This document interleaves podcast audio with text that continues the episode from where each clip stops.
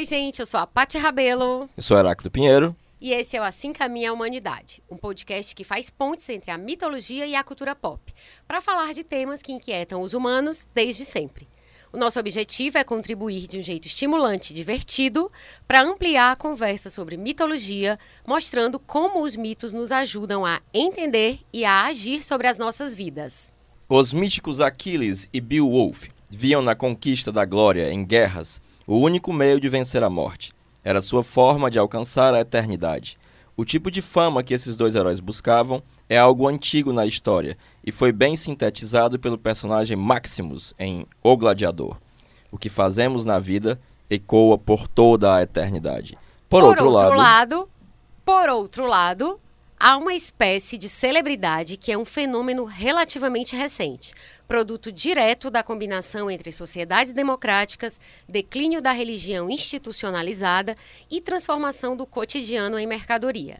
Mas seja uma celebridade com duração de milênios ou outra de apenas alguns meses, o que nos atrai em personagens como Cleópatra, Cristo, Hitler, participantes de reality shows e gurus de autoajuda. Acho que esse reality ficou péssimo, né? Mas tudo bem, vamos continuar que tá. O que importa é. Twitter. É verdade. Heráclito, é, no começo, assim, no começo não. A Grécia não é o começo, não. Mas na Grécia, a fama era a única forma real de imortalidade. Isso, inclusive, eu estou trazendo uma ideia que tu já falou no episódio passado, que eu não vou lembrar qual. E então vamos começar hoje o nosso passeio pela Grécia. É, eu queria que tu começasse narrando, se tu puder, o mito do Aquiles, né, na Guerra de Troia, que já é uma história que tem uns 3 mil anos. E assim, é, eu sei que ele se metia em tanto foguete que até pensavam que assim, ele saía vivo, né? Que até de fato pensavam que ele era imortal porque ele sobrevivia. Né? Então tu conta um pouco dessa história, desse mito. É, o, o Aquiles, a história de Aquiles é narrada na Ilíada. Né?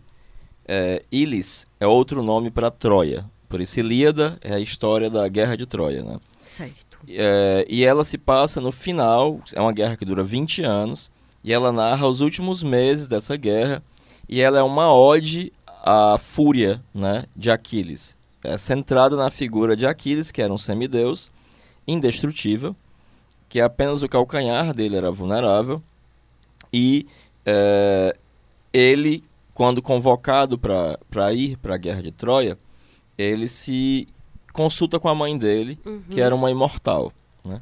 A mesma que, a, que o havia tornado quase indestrutível. O Aquiles tinha um negócio assim meio exagerado, porque a armadura dele também era indestrutível, Ah, tá. porque era feita por Hefestos, né? Ele, é- a mãe dele é a Tétis, né? Exatamente. E aí, quando ele consulta a mãe, ela diz que, olha, se você permanecer aqui, você terá filhos, que terão netos, você será muito feliz, será muito amado, mas quando seus netos se forem, seu nome desaparecerá. Mas, se você for a Troia, você não retornará. Porém, seu nome viverá para sempre e ecoará pela eternidade. É interessante que no outro livro homérico, né, Sim. na Odisseia, que ou seja, a história de Ulisses Odisseu, quando Ulisses vai até o, o Tártaro, vai até o Hades, o inferno, ele encontra com a sombra de Aquiles. E Aquiles se diz arrependido. É, na verdade, eu ia até fazer, dizer assim, bom, ele escolheu a segunda opção, que é ir, porque senão a gente não estaria falando dele agora, Exatamente. né? E é engraçado isso que ele se diz arrependido. A história é, entra no detalhe dessa, dessa Não, ele só encontra com, dele? com Aquiles e ele diz que se arrependeu. Preferiria ainda estar Nossa. entre os vivos do que ter. Gente, que coisa interessante. Engraçado essa essa é muito interessante essa essa essa reflexão. Isso isso o que isso faz a gente refletir, né? É muito Sim. mesmo. É engraçado porque se você lê o Histórias do Heródoto, né, ele começa justificando todo o esforço dele de pesquisa e de escrever aquele livro para que os grandes feitos dos, dos helenos e dos bárbaros não caiam no esquecimento. Então, mesmo a, a história, ela já começa com essa questão da memória Sim. e da imortalidade através Sim. da memória coletiva. né? Perfeito, é bem assim. É tipo assim, você morre duas vezes. Uma, isso- essa frase eu já ouvi em algum lugar, mas eu não vou lembrar quem é que fala. Tipo, você morre duas vezes. Uma quando você morre fisicamente e a segunda é quando a última pessoa que te conhecia Sim, morre, tanto é que né? entre os romanos, havia uma, um ritual, rituais para os, os antepassados, né? Uhum. Para o daimon da família, para o daimon da casa. E quando você não tinha filhos, era muito comum que você adotasse alguém já adulto para ser seu filho, Sim. porque essa pessoa iria manter acesa essa chama. Então você não morreria. Sim. Mas se ninguém mais lembrasse de você, e se ninguém mais lembrasse dos antepassados, aí sim você teria uma segunda morte. Perfeito. E naquele filme. E essa é uma crença bastante difundida. Tem um filminho da Disney super legal chamado Ah. A Vida é uma Festa. Que é todo baseado nisso, né? É aquele do Coisa do México? E do México, é, Eu exatamente. comecei a assistir, mas achei muito E assim. se você não estranho. lembrar dos seus antepassados, tem uma hora que eles no outro mundo morrem. Ah, tá. Né? Ele, depois, eu, eu- inclusive, a gente vai pegar esse gancho que tu falou do- de ter filho para, né, eh, vamos dizer assim, propagar né, a sua memória. A gente vai falar da história da árvore, do filho e do livro, mas como está em outro contexto, eu nem vou puxar agora, porque senão o negócio desenrola. E aí vai, enfim, a gente vai perder lá o outro fio da meada. Mas o Aquiles ele se torna famoso devido aos grandes feitos heróicos dele, devido às lutas que ele se mete, etc. Tipo, queria que. é, tipo assim, o nome dele ia ficar. Ser falado dele há mil anos, né? Que assim, que mil anos é quase uma eternidade, né? Pra, falando das É, uma das coisas e- que o, que o Hitler falava sobre o terceiro Reich, né? Sim. É que seria um Reich, um reino de mil anos, né? Engraçado, agora tu tá falando isso, eu lembrei. Na Bíblia tem alguma coisa também de um. Céus e terras passarão e o teu nome não passará. né? E tem, tem alguma coisa de um reino de mil anos também? De quando. Da besta. Eu vou agora falar besteira, porque eu não, não sei exatamente. Mas alguma coisa tá ressoando em mim, assim, de um governo de mil anos, eu não sei. Não sei se é da besta. Não lembro. Ou se é, não lembro. Também não vou dizer com certeza, não, porque eu não lembro. De qualquer forma, que ele está no lucro, né? Porque a gente está em 2019. Tá demais. né? Ainda estamos falando dele. Agora, assim, tem uma cena no Troia, eh, eu até botei num, num, num memezinho, fiz um memezinho de divulgação desse episódio, que é uma cena do, do Troia que eu acho que é uma cena fictícia, né? Que o, o, menininho vai chamar o Aquiles pra lutar, né? Eu acho aquele romancezinho que foi baseado e é aquele. Ah, sim, que ele vai lá e mata. É, não, Não, mas a- aquele. aquele... que o menininho chama ele. O menino É. diz assim: olha, vem cá lutar, mas se fosse tu eu não ia, porque é o maior homem que eu já vi. Se fosse você, eu não lutaria com ele. Aí ele diz: é Não, por isso que você não vai ele, ser ele é lembrado. baseado, aquele filme é baseado em um livro que. E o, e o filme é baseado nele, nele ele higieniza a história. É, coisa bem ele, Hollywood, ele né? retira toda a referência aos deuses, retira Sim, toda a sim. referência. Fica uma coisa pasteurizada pra. É, porque metade da Guerra de Troia acontece na disputa entre os deuses, que uma parte dos deuses está do lado de Troia outra parte está do lado dos, dos helenos, dos gregos, né? Uhum. É E o que ali- me chama a atenção nessa cena.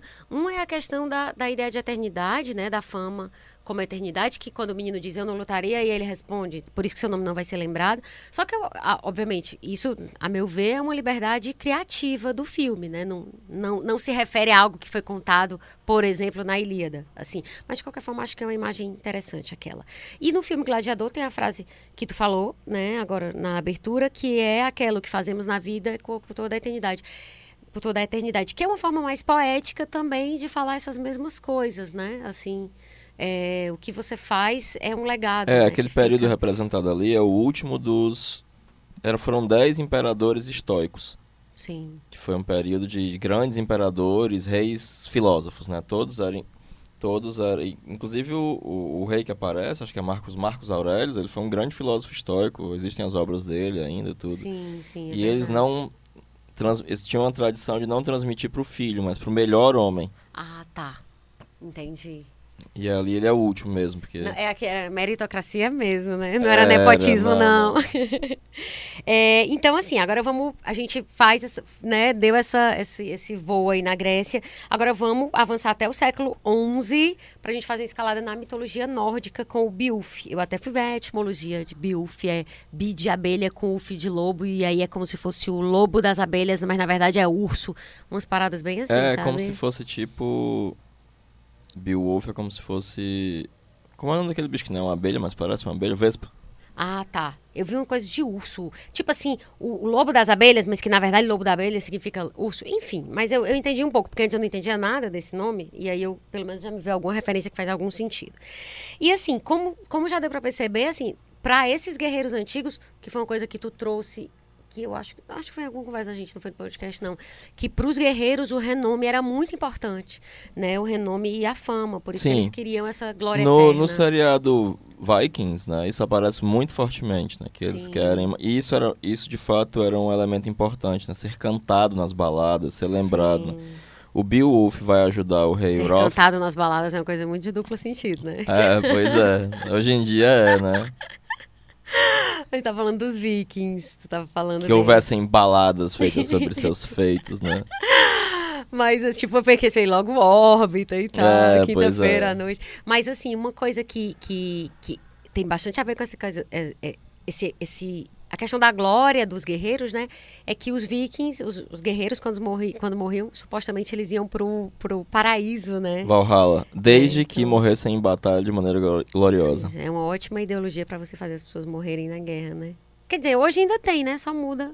Ah, desculpa, não diz mais que Entre é. os apaches era comum que quando eles fossem lutar, eles dissessem, hoje é um bom dia para morrer. Nossa. É, isso aqui é coragem. E aí, é interessante porque o, o Tolkien escreveu, uma, traduziu uma versão do Beowulf mantendo a métrica, porque ele é um Sim. poema, né? Uhum, sim, E escreveu um texto sobre o Beowulf chamado The Monster and the Critics. Porque a crítica detonava o monstro final do Beowulf, né? Que é um dragão chamado Beowulf's Bane, né? Sim. É, mas ele vai para a aventura dele de ajudar o rei Hrothgar a matar o ogro que estava assolando o hall lá que eles tomavam hidromel para ficar famoso. Para que o nome dele fosse lembrado, para que essa essa aventura dele fizer, o, o tornasse e no final das contas ele acaba também tombando diante do Beowulf's Bane, diante do dragão. Pois é, isso que tu tá falando me lembrou uma coisa que eu li do Mas prof- ele mata o dragão, os dois morrem. Sim. É, me lembrou uma coisa que o professor Iverson Ferreira fala num, num, num texto sobre o Beowulf. E aí eu vou. Hoje eu vou ler bastante citações, porque tem várias coisas assim de referência. Eu não queria ficar só em. Eu não queria Eu queria que fosse um, assim, na minha opinião, um tema com bastante referência, sabe? Porque eu acho que é um tema muito fácil da gente escorregar em coluna de fofoca. É, e aí o professor Iverson Ferreira fala. É, o homem com- falando da, da lenda de Beowulf, né? O homem comum e o herói são muito parecidos em Beowulf, ainda mais ao se tratar da corruptiva maneira com que se procura a glória. Nem que para isso a venda da sua própria alma seja, por definição, o único jeito para alcançar fama e o sucesso. Tu quer falar um pouquinho mais dessa coisa do Beowulf e essa corrupção antes da gente entrar na venda da alma ao diabo? É porque ele ele assume o lugar do Hrothgar como rei, né? E é, acaba não renovando a, a atitude, a coisa. O, o grande ato heróico do Beowulf é morrer, Certo. né? Ele, ele se redime ao morrer, Uhum. é, matando o Beowulf's Bane, o dragão, né? Que durante muito tempo a crítica literária atacou muito esse final. Ele- Isso parece um pouco com o, final lá do, do- dos Vingadores, né? Do Homem Sim. de Ferro. E o próprio Maximus que você citou, que também morre no final. Sim, mas o Maximus parece que tinha um perfil meio heróico já. E o, o Homem de Ferro, como tu bem lembrou, tipo, ele meio que se torna herói de verdade, se sacrificando, né? Assim, É, mas o- os, o- os vikings, o Beowulf é, retrata uma boa parte do- dos elementos Beowulf são históricos, né? Sim. É, retrata determinados reis, determinados acontecimentos, são acontecimentos históricos que estão misturados à poesia, né? Que é uma das coisas que o Tolkien chama a atenção. É, eles eram muito parecidos com os heróis gregos do período homérico, né? Porque se, eles achassem por bem destruir uma cidade, eles iam lá matar todo mundo, estripavam todo mundo e, e destruir aquela cidade, né? Sim. É, o, não há um sentido mais elevado, moral, no, no heroísmo deles, né? Agora, no caso do Beowulf, tem, é, pelo que eu entendi, tem um componente de corrupção maior do que em outros desses heróis guerreiros que a gente está Mas o Aquiles faz umas coisas bem horrendas também. É, tu acha que só porque a gente. Porque assim, tu acha que moralmente eles estariam meio que no mesmo. no mesmo patamar. É. Inclusive, eu acho que o, o Beowulf tá melhor do que o, Sério? o Aquiles. Nossa, eu fiquei achando ele tão péssimo. Eu fiquei lendo e fiquei achando, nossa, esse cara não presta. Eu fiquei imaginando, assim, tipo, todo o contexto da política brasileira. Imaginei que ele cairia bastante bem, sabe? Mas é isso. Então, assim, dito isto, né, sobre, sobre a lenda do Beowulf, uma coisa que eu queria fazer um, um, um parêntese, quer dizer, uma parêntese, não, uma observação aqui para a gente comentar. É, no episódio 5, que foi sobre Ibris, a gente falou de duas obras que tinham personagens que vendiam a alma, uhum. né? Naqueles dois casos, para o diabo, né? Uhum. Ou seja, era o filme Advogado do Diabo, em que o advogado Kevin Lomax entrega a sua alma em troca de fama e de glória, e também o Fausto, do Goethe, em que o Fausto faz um pacto de sangue, né? Ele aposta a própria alma. Pronto. É uma aposta, assim. Que é, é aquela história, você foi um pacto de sangue e, e ele queria, é, enfim, poder, conhecimento além da medida, ou seja, uma forma de glória também, né? Seja a glória que você obtém guerreando ou, enfim, sabendo muita coisa, etc. É, ele queria ultrapassar os limites do conhecimento. Ele tinha estudado filosofia, medicina, direito, ciência e havia aprendido tudo e não se tornado mais sábio. Ele, ele tenta se ele, ele via tinha se conhecimento, mas não tinha sabedoria. Logo no começo né? da peça, é, ele tenta suicídio, mas aí o diabo aparece, o Mefistófeles aparece e Sim. oferece. Então, já que você vai se matar mesmo, apostar aqui a sua alma. Tipo, já que não tá valendo nada mesmo, né? É. E aí, assim, a gente tem. Vamos lá, a gente tá no, no Biuf, que tem uma coisa de venda da alma. Aí a gente recupera essas duas obras, O Advogado do Diabo, o filme, e o, o Fausto do Goethe, que é o livro. E aí a gente tem essas três obras. Para, só um pouquinho e vamos aqui. Eu vi uma crítica é, do filme Celebridade, que é um filme antigo do Jalen, é de 98. E o Luiz Anin, que é crítico de cinema, ele escreve o seguinte aspas, como rico e famoso, homem de cinema vindo do showbiz, Allen que a fama, Allen não, Allen sabe que a fama pode trazer muitas vantagens, apesar do incômodo. Tudo é ambivalente. As pessoas são capazes de vender a alma ao diabo para se distinguir da multidão no início da carreira. Quando se tornam conhecidas demais, a fama, fama torna-se um fardo. Ao mesmo tempo, essas mesmas pessoas entediadas encaram com horror a possibilidade de um dia voltar ao anonimato. Basta ver uma dessas estrelas cadentes por aí. Ou seja, a gente está aqui falando de três, três personagens: Biufi, Fausto, Kevin Lomax. E tem um comentário aí desse crítico de cinema, que deve ser alguém que está super acostumado né, a lidar com celebridades e com a fama, apesar de não ser ele propriamente famoso. A gente tem quatro coisas que quatro situações que a gente tem correlacionado fama e sucesso e a venda do alma, da alma ao diabo. A gente já conversou isso algumas vezes, assim, mesa de café e tal. Tinha algumas hipóteses sobre isso, mas eu queria muito que tu falasse sobre, assim, amplificasse, né, essa ideia de que forma você obter fama e sucesso, enfim, alguma forma de glória, é, de, por que que isso está sempre às voltas é, com essa questão do venda da alma? Ao diabo? A, a venda da alma ao diabo, eu entendo psicologicamente, neste caso em particular, Sim. da seguinte maneira. O Jung, quando ele vai falar da personalidade, desenvolvimento da personalidade, em, com relação aos primitivos, né, é, não existe essa individualidade né, que há entre nós, por exemplo. Né? É, e aí o que acontece? Você consegue se destacar através de uma personalidade mágica o xamã ou o guerreiro, o grande guerreiro são se, se destacam, mas não é por uma verdadeira personalidade, é por aparentar uma personalidade em sentido mágico, né?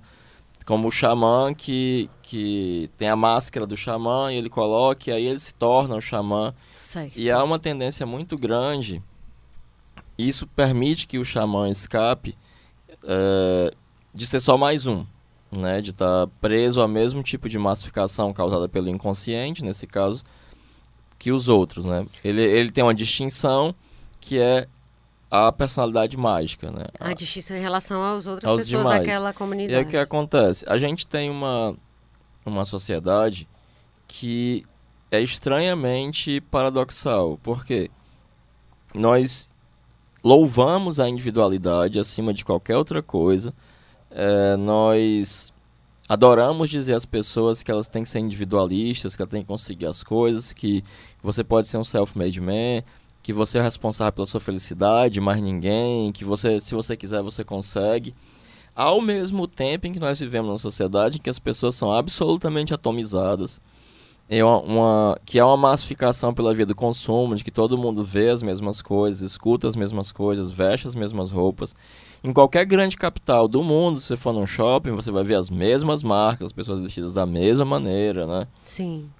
Especialmente no Ocidente.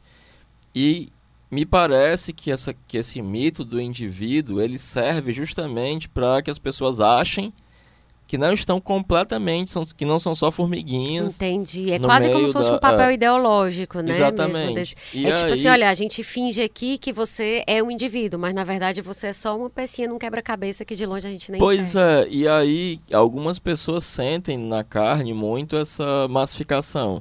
Sim. Né? E obviamente é, a única coisa que pode contrabalançar a massificação são elementos interiores subjetivos inconscientes, né? Uhum. E algumas vezes esses elementos têm um caráter demoníaco, né? Então, dá encontrando-se projetados, né? Você vai em algum momento sentir que a única maneira de conseguir distinção é vender a alma. Ou então você vai entender que alguém vendeu a alma. Por exemplo, a história da Xuxa. Sim. Ah, ela era só uma Clássico. doidinha que saiu do nada porque ela vendeu a alma pro diabo. Por isso que ela teve sucesso. porque é tão chocante a nossa sociedade, é tão chocante a forma como todos nós somos atomizados, como nós não passamos de uma partícula da multidão, uhum. né? Que, obviamente, a única possibilidade de, de superar isso é por meio da dessa venda da alma o atomizado diabo, né? que tu tá dizendo é no sentido de uma partículazinha de um todo insignificante sim, não no sentido de individualizado é, pois é. no sentido e aí essa insignificância é compensada pelo mito do individualismo certo é porque eu, eu quando tu tá fazendo essa leitura do, do diabo a minha a minha eu não sei se ela se encontra com a tua em algum em algum aspecto mas escuta é, eu imaginava o seguinte você vender alma ao diabo, o que, que esses personagens fazem muitas vezes? Eles tomam caminhos que acaba trazendo um, uma profunda é como se fosse uma profunda divisão dentro deles mesmos. É como se eles aqui não tivessem, na minha visão, o que tu, tá, o que tu diz desses personagens é como se eles estivessem fazendo o caminho da individuação do Jung, é isso? Não, é o não, contrário. Porque pra mim é o contrário. Tirante o Fausto, né? Que o Fausto consegue se salvar no final. Pois é, mas os outros, para os outros acaba sendo mortal. Então, assim, na minha cabeça, eu sempre vi, quer dizer, eu sempre. É, quando eu paro para pensar nessa questão da venda da alma ao diabo, eu penso assim: são pessoas que, em vez de estarem fazendo o seu caminho da individuação, elas resolveram fazer um atalho. E aí, essa saída fácil, digamos é, assim... No caso do, do Aquiles, ele pelo menos toma uma decisão consciente. Certo. Ele vai sabendo que ele vai morrer, Sim, né? a mãe dele fala, né? E aí ele, ele, ele tá consciente disso, é verdade. Ele tem uma qualidade diferente, né? Ele não é um herói que tá, vamos dizer assim, ele não é um Édipo, né? É, não, que ele vai tá sabendo, ele escolhe. Do... Tanto é que existe essa coisa da escolha de Aquiles, né? Uhum. Ok. Então, na, na tua visão, assim, é, o, o eu queria só que tu desse uma reforçada, porque eu acho que é muito importante. Acho que as pessoas não estão falando disso o tempo todo, então acho que é legal a gente reforçar. Na tua visão, é, a venda da alma ao diabo, essa imagem de vender alma ao diabo, significa é, a gente tá tão. A gente ser tão massa, a gente ser tão mais um na multidão, que quem ousa é, sair disso, de alguma forma a gente acha que é porque tem alguma coisa, algum pacto demoníaco aí que foi feito, alguma. É pessoa e... pulou as instâncias de poder. E, aí... e mais, há uma vontade, a maioria das pessoas também vai enxergar isso. Sim. Porque quando você é alguém humilhado, e a maioria da nossa, da nossa população, em qualquer lugar do mundo, é de trabalhadores humilhados, né? Sim. É, você tem um, um, um, desejo de poder muito forte, né? Perfeito. E se houvesse um diabo para você vender sua alma, você venderia? Quem não venderia, não é mesmo? Pois é, especialmente quando você tem esse desejo por prestígio, Sim. por poder, né? E em geral, quem tem muito fortemente esse desejo por prestígio e poder são fracassados. É verdade. Agora eu lembrei até daquela frase do Paulo Freire, né? Que quando a educação não é libertadora, o objetivo do oprimido acaba ser ser opressor. Ser, reproduzir o papel do opressor. Eu acho que tem bastante a ver com isso que tu fala. Muito legal, Heráclito. E agora vamos para uh, sair da, da, da Europa e para a Mesopotâmia, né? É, onde a gente encontra o poema do, da Epopeia de, de Gilgamesh. Gilgamesh. Que eu, eu sempre. Gilgamesh ou Gilgamesh? Eu acho bonito os dois. Gilgamesh é. eu acho mais bonitinho de falar. É, Gilgamesh é mais bonito. É, melhor de falar. E, assim, essa Epopeia de Gilgamesh ou Gilgamesh é o poema épico mais antigo, né? Que se tem é. notícia, é. assim, tem 4 mil anos. E assim, tudo indica que o, que o Gilgamesh foi um rei que existiu de verdade, né? Mas acabou depois se tornando uma figura lendária. Tu tem controvérsia a respeito disso? Eu nem sei. Não. É, mas tudo indica que ele foi um rei mesmo, assim, uma pessoa histórica, uma personalidade histórica. mas que aí acabaram escrevendo sobre ele, assim. Não sei se ele pagou para isso, ou se as pessoas se encantaram. Acho que não. Enfim, tu quer narrar o mito dele? Na verdade, eu pergunto, tu quer, mas assim, rezando pra tu querer, né? É, porque assim, a epopeia de Gilgamesh, ela Sim. não é completa, né? Inclusive encontraram recentemente mais tab tabuletas, né, de, de barro com os elementos da epopeia de Gilgamesh. E ela é muito longa, né? Eu vou citar alguns elementos que eu acho mais interessantes. Certo, perfeito. É, ele constrói uma muralha muito alta, se torna um rei muito poderoso. Ele fica famoso porque ele vai até uma, uma floresta de cedros no Líbano, Uhum. guardada por um monstro chamado Chumbaba ou Rumbaba, e mata esse monstro e traz os cedros do Líbano para o reino, o reino dele. Ele. É, Istar tenta seduzi-lo e ele renega Istar, né? Istar manda um touro divino atacá-lo.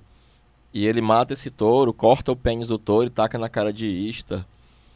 É, e, finalmente, tentam acabar com ele criando um sósia dele. Só que um Uhum. animal, só que um homem animalesco, né? Que é o Enkidu. Certo. Só que esse homem animalesco, ao invés de, de matar o Gilgamesh, eles usam um estratagema para que ele se torne mais humano. Eles mandam uma sacerdotisa deitar-se com ele. E aí, quando acontece isso, ele se torna mais humano Certo. e torna-se uma espécie de parceiro do, do Gilgamesh. Né? certo. Eu acho até que quando ele vai matar o Chumbaba, o Enkidu já vai com ele. Uhum. E lá para as tantas, o Enkidu morre. E quando o Enkidu morre, o Gilgamesh fica muito chocado e muito pensativo. Uhum. Porque o destino dele também vai ser a morte. E entre os sumerianos e os babilônicos, o mundo dos mortos era só um local debaixo da terra péssimo.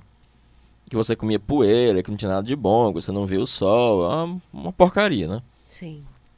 E aí ele resolve pro- procurar a imortalidade. Ele vai atrás de um imortal, que era um homem sobrevivente do dilúvio Só universal. Um parêntese. É, quando o- esse melhor amigo dele, que para ele é como se fosse um irmão, morre, ele se dá conta de que ele ia morrer também. que ele ia né? morrer só se também, dá conta da exatamente. finitude dele é, quando isso acontece. Que é uma coisa que acontece quando a gente, quando cada pessoa morre, a gente se dá conta de que a gente morre também, né? E aí ele vai procurar esse sábio que é sobrevivente do dilúvio, mas não é o dilúvio sumeriano, né? E não o da Bíblia. Isso, mais antigo do que o da Bíblia, por sinal. Isso. Chamado Utnapishtim, ele vai até a Ilha dos Imortais. Eu, tem, uma, tem uma passagem que eu acho incrível, que é ele precisa atravessar um desfiladeiro que é guardado por homens escorpião, que tem um- os olhos deles emitem um brilho que percorre o horizonte e que eles são capazes de petrificar as pessoas e tal, e tal, e tal. E eles só deixam o Gilgamesh passar. Uhum. E ele tem que atravessar 12 léguas de escuridão. E é muito interessante que tem um momento que ele, quando ele chega no meio, ele só grita. Ele dá um grito e continua. E aí até que ele sai dessas 12 léguas de, de escuridão. Sim. Né? E eu, eu acho uma metáfora muito, muito bonita, assim, né? Desse momento em que você se depara com só o vazio, a escuridão. Tipo, e, a, uma- a- a noite, a parte mais escura da noite, né? é, e, e essa coisa do grito também, né? É, o Jung tem um seminário chamado Seminário Visões, em que uma das visões da paciente que ele examina é que diante de um gigante, quando ela grita, é, o gigante desaparece, né? Porque ele fala, não, o sofrimento, ele, você pode fingir ser outra coisa, mas quando você sofre, você é jogado de volta a você sim, mesmo. Sim, Você Não tem disfarce. Não tem disfarce. Você é sofrendo, você é você Sim. né? E muita gente passa por essas 12 léguas de escuridão que, o- que Gilgamesh passou, né? E que Sim. não resta nada a não ser sofrer. É verdade. A não ser esse grito aí no meio, né? Tipo nós aqui no Brasil, né? A gente tá muito é, nesses... estamos nessas em 12 meio a léguas. 12 léguas de escuridão mesmo. Então, E aí ele finalmente chega sim, pro sábio, pro né? sábio, né? Sobrevivente do dilúvio E ele, o sábio diz que os homens são destinados a morrer e compara a morte ao sono. E aí o Gilgamesh diz que consegue ficar sem dormir. Aí diz, ah, pois beleza. E aí pra provar que ele dormiu, ele Sim. faz a mulher dele cozinhar uns pães. E colocando ao lado do Gilgamesh pra mostrar o quão duro e quão mofados estavam os pães, os pães para dar o Sim. tempo que ele dormiu. Mas mesmo assim, para se ver livre do Gilgamesh, ele dá para ele uma planta que vai torná-lo imortal. Só que ele cochila ao lado de um poço, então uma serpente vem, pega essa planta e mergulha Ah, tá. no poço. E aí ele Sim. só volta e fica lá alegremente, aumentando ainda mais as muralhas, sendo um rei ainda mais famoso, e o conto acaba, né? A epopeia acaba. Pois é, porque eu- o que eu acho legal desse, dessa história é porque, quer dizer, mais uma história que mostra que não importa se você foi inteligente como Einstein, lindo como a Marilyn, rico como, sei lá, o Rockefeller, né, o poderoso como o Gilgamesh, não adianta, é como o sábio falou, não adianta o que você faça, você vai morrer. Né? Talvez essa coisa dessa planta se- fosse só uma distração e, e assim, porque é óbvio que o sábio sabia que ele ia morrer né? E aí quando ele volta, ele acaba tendo a imortalidade, mas a imortalidade também dá fama. É, né? mas você vê que não é o bastante, porque quando Odisseu encontra a sombra de Aquiles, ele tá morto e arrependido lá. Pois é, é, aí é a coisa da, da vida após a morte, né? Que aí a gente já vai entrar no. Mas tu entende o que eu tô falando? Mas pra quem tá aqui, ficou. Essas pessoas estão sendo faladas, né? Então, assim. E a gente tá falando desses, desses, desses três né, personagens míticos, porque eles, eles é, expressam muito bem essa ideia de fama, né? Da, da, da fama como uma forma de eternidade, né? E é isso. Então, assim, feito esse preâmbulo, né, mitológico, agora a gente vai falar. é, eu acho que é bem interessante, e aí tu concordou, né? Que é, então, vou supondo que tu acha também. É, sobre o conceito de celebridade. E aí, assim, tem algumas reflexões super bacanas, assim, de alguns autores que eu queria compartilhar contigo e com os ouvintes. É, que eu- esse negócio de seguidores eu acho terrível. Eu não gosto dessa palavra. Acho seguidores parece uma coisa de uma massa acéfala, sabe? Pessoas que não pensam. Muito pelo contrário, né? É horrível. Ouvinte é melhor porque a pessoa tá ouvindo, ela não tem culpa, né? É, os Mas, ouvintes. enfim, mas... Até porque eles não estão vendo a gente, né? É, é. Então, ó, o, A não ser no Instagram, vocês podem nos ver. Menos a parte que não gosta de tirar foto, que já foi modelo e não tira foto. O bicho fresco. Então, ó, o sociólogo inglês Chris Hodgeck escreve, aspas, embora qualidades divinas sejam com frequência atribuídas a celebridades, o significado moderno do termo celebridade deriva da queda dos deuses e da ascensão de governos e sociedades seculares. Não por acaso.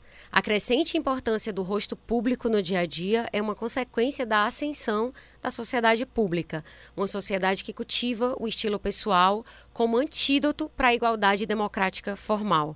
É, eu acho que tem bastante a ver com aquilo que tu disse da massificação É, versus a ilusão Tem de. um romance que eu gosto muito, chamado The Name of the Wind, né? O Nome do Vento. E que ele mostra uma sociedade é, em que existe magia, ela é codificada, como se fosse no, da universidade. Sim. E o personagem principal, as histórias, ele tá escondido no local, ninguém sabe nesse local que ele é ele, e ele todo dia escuta histórias acerca dos feitos dele. Histórias super exageradas e tal. e que Ele se- tá tipo disfarçado. disfarçado, é. É, E justamente o livro começa Sim. a, a contar de fato a história dele quando um cara que também passou pela faculdade de magia e que está escrevendo um livro, Sim. né, é, sobre ele, o, o, o consegue encontrar e Uhum. pede para ele narrar os feitos dele, né?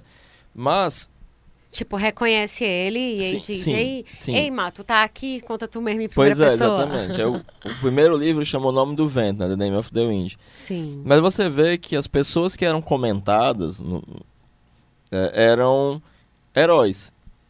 Pessoas que fizeram grandes feitos, grandes reis, grandes santos, né? Sim. É, e porque a celebridade, no fundo, ela vai ser um ideal social. Ela vai ser alguém a quem eu aspiro, algo a que eu aspiro, uma coisa que eu quero ser, né? E vai falar muito acerca da- do, do conteúdo das nossas aspirações, né? Sim, sim. Porque, ao contrário de aspirar, como já foi antes, né? Ser como aquela pessoa, ou me distrair da minha, das banalidades da minha vida, com o extraordinário daquela vida, daquela outra pessoa, hoje em dia a gente aspira a celebridade pela celebridade, né? Sim. A sim. gente só quer. acha que de alguma maneira ser famoso vai mudar alguma coisa. E é engraçado porque recentemente o Jim Carrey ele retornou um pouco à mídia, justamente para dizer, olha, eu queria muito que todas as pessoas pudessem ser famosas só para perceber que não é isso, que né? não é isso. É, a gente É. vai conversar sobre, não sobre o Jim Carrey especificamente, mas o que que leva, a- as- o que que tá por trás, né, desse querer, que muda ao longo do tempo, né? Mas a gente vai... Eu acho muito boa essa fala do, do Hojic, eu acho que Sim. ele contextualiza muito bem, e aí ele traz uma coisa que é, eu adoro etimologia, sou tipo, ai meu Deus, amo etimologia, e, e tipo, pra mim a etimologia é, é chocolate, assim, das, É um das palavras. e aí ele fala que celebridade vem de celebrem, que tem conotação tanto de fama quanto de que legal, está aglomerado. Então ele também faz a conexão de que tem uma proximidade assim é, semântica com celery, que é de velocidade, né, veloz. E aí ele ele conclui que a celebridade tanto tem a ver com a visibilidade da fama, quanto você está junto de outras pessoas, ou seja, tem um aspecto público, né? E também uma natureza temporária, porque essa coisa do veloz tem a ver com uma natureza, vamos dizer assim, ele chama de, ele até usa uma expressão legal, que é a natureza temporária do mercado de sentimentos humanos, Pois né? é, a nossa celebridade é temporária, mas a ce- celebridade que o Aquiles buscava era eterna, né? era atemporal. Exatamente. Aí a gente vai chegar no que, que diferencia. Exatamente, porque para eles, para esses heróis tipo Gilga- Gilgamesh, o Aquiles Beowulf. e o próprio Beowulf, é, eles, eles não queriam só ser os famosinhos da balada. Eles queriam ser caras que iam ser falados daqui a muitos anos, né? Então, assim, será que hoje as pessoas estão é, tentando serem faladas daqui a mil anos ou interessa só ter a pulseira VIP, sabe, por dois meses ou cinco anos? Enfim, às vezes eu me pergunto também, será que essas pessoas também não queriam essa perenidade, só que não dá? Então a gente se contenta com pouco. Tem um escritor Ah, norte-americano sim. que ele tinha essa coisa também, ele queria escrever para ser imortal. Né? Ele escreveu sobre, aqui sobre um, um caso de assassinato no- nos Estados Unidos, ele fez uma espécie de reportagem, romance. Qual era o nome sei dele, é. meu Deus? Mas eu o- sempre acho que todo mundo que escreve é pra ser imortal, olha. É, mas ele, acho. ele tinha declaradamente. Pra ele era, é, era assim, tipo, tô aqui. Que É. nem uma pessoa que eu conheço, que é jornalista, Uhum. e entrevistou uma. Essas revistas, tipo Sexy, essas revistas Uhum. assim que tinha antes. E aí esse jornalista entrevistou uma mulher e perguntou: sim, o que, que você quer fazer? E aí ela disse: não sei. Eu quero ficar famosa, depois eu descubro o que, que eu faço. Se eu vou cantar, se eu vou dançar, se eu vou atuar. É bem. No caso ele, já sabia, né, que ele queria ser escritor, mas é uma coisa parecida.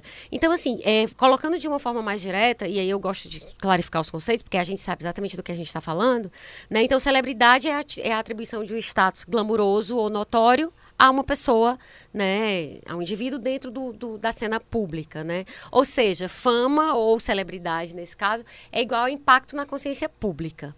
E aí tem uma coisa interessante sobre essa questão de impacto na consciência pública, Heráclito, é que se a gente pensar que a Anna Nicole Smith, que era uma atriz, ex-coelhinha da Playboy, ela morreu em 2007. Nos Estados Unidos, a morte dela foi mais noticiada do que, atenção, a guerra do Iraque. Tem noção do que é isso? Vale. Tu tem noção? Tipo, e olha que ela se não era Angelina Jolie, entende? Tipo, mas era uma mulher que famosa, que tinha, enfim, feito muitas capas de Playboy. Enfim, era um símbolo sexual. Mas a mulher tem mais cobertura do que uma guerra. Sexo vende mais do que morte, né? Pois é. Mas é, é muito louco isso. Isso eu acho fantástico. E aí, tem uma coisa que eu queria é, discutir contigo, porque eu queria ver se tu tem é, alguma problematização a fazer a respeito. Que o Hojic, né, que é esse sociólogo inglês que eu vou citar várias vezes e ao final eu vou dizer qual é o livro dele, que é muito bom sobre o assunto. É, o Hojic ele fala que toda celebridade implica numa divisão entre o eu e o mim. Sim. O eu sendo o eu verídico, ele chama de eu verídico, eu não gosto muito dessa palavra. E o mim, o eu visto pelos outros. E aí ele dá o exemplo do Cary Grant, né, que era um ator famosão da era de ouro de Hollywood, e ele dizia o que que o Cary Grant, o Cary Grant dizia que tanto ele quanto os fãs dele adorariam ser o Cary Grant. Então assim, como é que tu vê essa questão da divisão é, entre o eu público e o eu privado? Se na, celebri- na celebridade é mais acentuado, É, mas as tem- pessoas normais já são assim. Tem um autor que eu gosto muito, Sim. que é um historiador francês chamado Roger Chartier. né? E o Foucault escreveu um texto chamado o que, o que é um autor. E o Roger Chartier foi ministrar uma palestra para falar, comemorar determinada data dessa palestra do Foucault. E ele foi rediscutir isso, o que, é que era ser um autor. Certo. E aí ele lembrou várias passagens do Jorge Luiz Borges, né, Uhum, autor de Cem Anos de. Solidão e tal, que o, o Borges, ele dizia que existia Só vou traduzir. o Borges, Jorge Luiz, Luiz Borges. Borges, né? O É porque Borges. senão o pessoal depois vai dizer, qual é aquele autor que vocês falaram? o Borges, né, Sim. É, ele dizia que tinha o Borges que ia, que ia no supermercado, que andava na rua, e tinha o escritor. E que eram pessoas completamente diferentes. E eu lembrei também do Fernando Pessoa, né, de uma historieta que uma vez me contaram, Sim. que ele recebeu uma carta de uma escritora brasileira que queria muito conhecê-lo. E ele disse, não topou, ia encontrar com ela num café. Só que depois ele releu a carta e se, se deu conta de que vai, ela quer conhecer o escritor. Eu não vou, não. Genial. E aí não foi, Muito deixou a bom. pobre a ver navios, porque ela queria conhecer o escritor. E ele não Muito tinha bom. isso para apresentar, ele só tinha Muito ele, bom, né? Muito bom, muito bom. É, e durante muito tempo essa, coisa me preocupou, justamente por ser escritor, né? Assim, então Sim. quem. Mas só uma, uma dica, viu? Não importa se é escritor, ou se é ator, ou se está dançando cancan. Não importa, desenterrei, cancan. Não importa, Heráclito. É sempre imagem pública e, e, e, e- o eu privado, assim. É, pois não é, vai facilitar a tua é- vida se tu resolver parar de ser escritor, não. Não, Só mas eu não, quero, eu avisando. não quero deixar de ser escritor, não. Eu só queria entender isso, né? Mas, mas é muito louco isso. A, a Cindy Crawford, ela, eu quero até que tu comente um pouco mais sobre essa questão do eu verídico, mas só pega uma, essa fala da Cindy Crawford também, que ficou famosa, que ela é su- supermodelo, né, nos anos 90 e tal. E aí, é, era tipo assim, do G8, né, das supermodelos. Era ela mais umas sete que dominavam o mundo. E aí ela fala que as pessoas têm que entender que nem ela parece com assim, ninguém pode parecer com a Cindy Crawford, nem ela, antes de duas horas fazendo maquiagem e cabelo. Então, assim, é, ela pelo menos precisa de duas horas, né? Só. né? Mas a questão é assim, também, pra, a meu ver, é um reconhecimento dessa questão, né? De, de duas faces. Isso, inclusive, dá muito problema de cabeça né, em celebridades. Mas eu queria te perguntar assim, o que eu fiquei problematizando quando eu estava pensando sobre isso era, cara, na boa, o Heráclito vai dizer assim, querida, mas todo mundo tem uma diferença entre eu público e eu particular. Todo mundo. Então, assim, quando a gente está falando da celebridade, a gente só está falando que isso é mais extremo, essa divisão, Heráclito? É, eu. Porque assim, uma das coisas que o Jung falava, por Sim. exemplo, é que a divisão da personalidade é uma coisa normal e adaptativa, né? Certo. Porque a nossa personalidade é organizada de maneira complexa, né? Em determinados elementos. Você, obviamente, não é o mesmo falando com o pai da sua namorada e sozinho com a sua namorada. Maravilhoso, Né? claro. É. Inclusive, tu Eu- já falou isso num dos episódios, acho que no, no, num do sobre Jung. Maravilhoso. Continua que tá ótimo, vai. Pois é, então, Hum. o- recorte da sua personalidade que aparece pro, pro pai da sua namorada é diferente daquele que aparece ou quando você está sozinho com a sua namorada e quando você está em grupo com a sua namorada, etc. Sim. Se a gente não conseguisse dissociar a nossa personalidade para poder apresentar determinados aspectos em situações que pedem aqueles aspectos, seria é um muito difícil. É, seria completamente desadaptado. E obviamente, em determinado, em, em larga medida, Sim. a gente precisa constituir algo para lidar com a sociedade. Esse algo é o que um chamou de persona, né? Uhum. Que é algo que você vai fazer uma série de concessões para realmente não cortar na sua própria carne, né? Sim. E que é a você- máscara que a gente falou Exatamente, no episódio exatamente. 8. É. Certo. E ao mesmo tempo, é, quando fala essa, essa divisão aí, qual outro nome que O chama? eu, Eu- Ele chama eu e o mim. O eu sendo o eu verídico, que eu não gosto dessa palavra, mas enfim. É, pois e o é. eu, e, eu, e o mim é aquele eu que você sabe que é você. Digamos assim, o eu privado. Porque essa é uma definição sociológica, né? Mas em termos psicológicos, o eu verídico talvez nem a pessoa conheça. Pronto. Lembra daquele quadrilátero? Enquanto eu estava lendo isso, Heráclito, é, quer dizer, relendo, que esse livro eu li há bastante tempo, eu lembrei daquele quadri, aquele quadrante que se usa muito na psicologia. Você faz aqui uma cruz, aí diz: olha, o eu é isso aqui. Nesse primeiro quadrante, eu não vou dizer a ordem certa, mas é mais ou menos. No primeiro quadrante você tem o eu, que todo mundo vê e você não vê. No segundo você tem o eu, que todo mundo, que ninguém vê e você vê. No terceiro você tem o que você e os outros veem, e no quarto você tem o que nem você nem as pessoas veem. Eu lembrei disso quando estava É, é, É, pois é. Então, em termos sociológicos, faz sentido, né? Sim. Mas ao sim. mesmo tempo tem um complicador que é que a intimidade mudou completamente de sentido, né? Perfeito, com as redes sociais. É, né? exatamente. Sim. Só pra você ter uma ideia, pouquíssimas pessoas eu sabia o sobrenome. Uhum, E eu passei a saber o sobrenome de todo mundo porque tinha no Facebook. é verdade. Mas de poucas Verdade. pessoas eu sabia o sobrenome. É verdade. O aniversário, então, eu sabia o aniversário de duas, três Essa pessoas. coisa de sobrenome, a gente lembra assim no coleginho, né? Que as pessoas diziam o nome do amiguinho com o sobrenome, É. né? O Bruno Bom Feitosa. dia, coleguinha, como É, vai? tipo, você pergunta, quem é tua amiga? Ah, é a Maria, não sei quê, né? Só no coleginho. Aí depois É. que a gente cresce, a gente não fala mais. São as pessoas meio babacas que gostam de falar das pessoas com- pelo sobrenome, né? Tipo, ah, eu sou É. amigo do fulano, não sei o quê, não sei o quê. Mas normalmente as pessoas mais... Pois é, e aí as falam. pessoas sabem, pelo menos que as pessoas que seguem meu Instagram Sim. sabem a hora que eu tô treinando crossfit, quando eu tô tomando café, sim, sim. café caro. Mas ainda assim, é algo que você tá expondo, mas ele tem é, é uma exposição controlada. Por quê?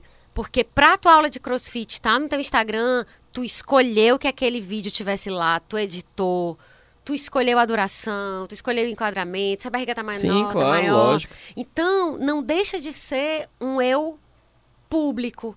Apesar de que você tá falando de Só que eu tô mostrando a minha intimidade como parte do meu eu público.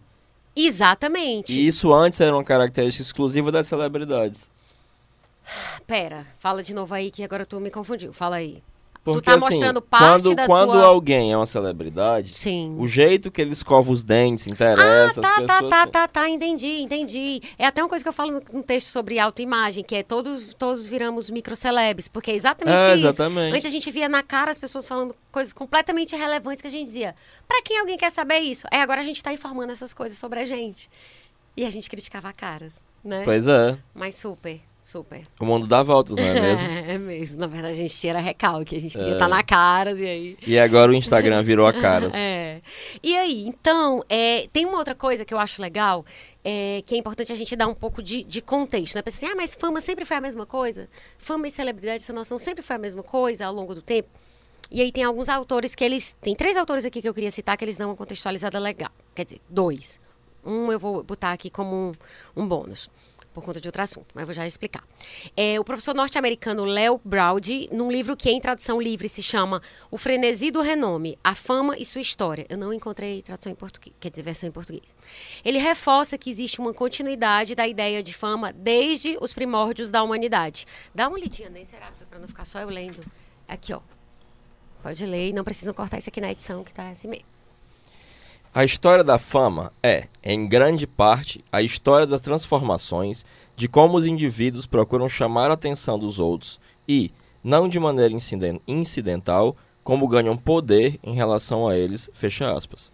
Pronto, então assim, o que, que ele está falando? Ele está falando de uma coisa que vem lá de muito tempo atrás e que é sobre chamar atenção e ganhar poder em relação a, a- a um grupo, né?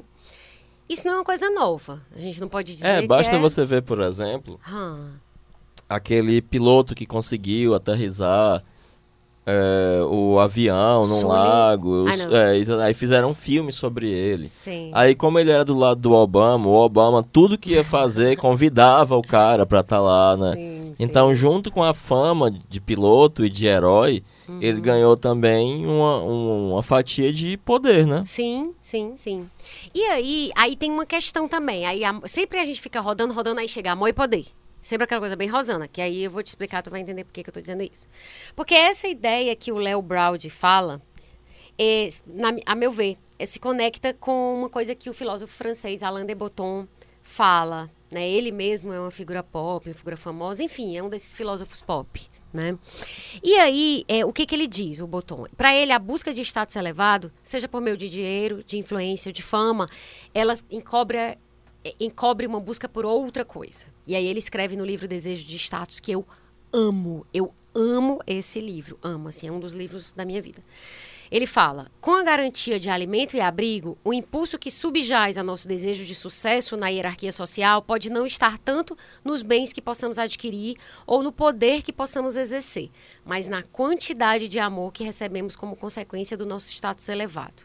Dinheiro, fama, influência podem ser avaliadas mais como provas de amor e um meio de se chegar a ele do que como fim em si mesmos. E esse amor aqui que ele está falando não é amor romântico. Ele está falando aqui que ser objeto de amor é no Adoração. sentido mais amplo. É, de cuidado, de, de as pessoas se importarem, de as pessoas quererem cuidar dos seus sentimentos, inclusive, né? Isso sim, não só o amor sexual, esse amor romântico, eros, não.